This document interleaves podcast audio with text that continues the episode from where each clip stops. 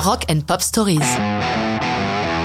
Runaways, Cherry Bomb, 1976.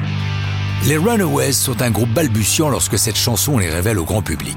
Un groupe de rock féminin, en 76 c'est rare, et elles ont beaucoup de mal à être prises au sérieux. Elles vont être mises sur le chemin du succès par Kim Fowley. Arrêtons-nous quelques instants sur ce personnage mal connu, chanteur, musicien, songwriter et producteur. Après avoir fait ses premières armes dans le swinging London des 60s, il est de retour à Los Angeles où sa longue silhouette est connue dans tous les clubs de la ville dans lesquels il rôde à la recherche de nouveaux talents. Lors de l'une de ses déambulations nocturnes, il découvre Joan Jett, Sandy West et Lita Ford, le socle fondateur des Runaways. Elles sont bientôt renforcées par une toute jeune chanteuse de 16 ans, la blonde Cherry Curry. C'est cette dernière qui va faire naître leur plus gros tube, Cherry Bomb. L'idée de la chanson naît la veille de l'audition de Cherry. Au-delà du jeu de mots autour de son prénom, une cherry, rappelons-le, étant aussi une cerise en anglais, Cherry Bomb compte une histoire typique d'adolescente méprisant ses parents et l'ensemble des adultes. Elle est faite pour choquer, c'est le vœu de Fowley.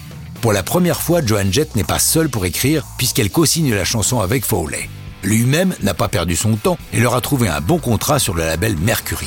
Les Runaways épatent aussi sur scène. Elles sont toutes de vraies instrumentistes. Au milieu des 70s, un groupe féminin de bonnes musiciennes n'est pas chose courante. Le son est à mi-chemin entre hard et glam, et l'album qui porte juste le nom du groupe est très réussi. Dans ce tableau idyllique, le maillon faible, c'est Cherry. De ce groupe qui tourne diablement bien, la chanteuse n'est nettement pas à la hauteur. Cela n'empêche pas la chanson de réaliser de belles performances, particulièrement au Japon, avec un succès tout à fait inattendu, mais qui ne se démentira jamais tout au long de leur plutôt brève carrière. Dès l'année suivante, Cherry quitte le groupe pour s'exercer à un autre art plutôt surprenant. Elle est sculpteuse, mais sa matière c'est le bois qu'elle façonne à la tronçonneuse. Si si.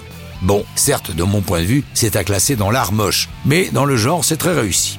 Les Runaways se séparent pour de bon en 1979, mais leur brève aventure est prétexte à un film sorti en 2010, simplement intitulé The Runaways, avec un scénario axé sur Cherry et dont l'affiche représente une cerise avec une mèche qui se consume, la boucle est bouclée. Quant à Joan Jett, on connaît sa belle carrière solo, mais ça, c'est une autre histoire de rock'n'roll.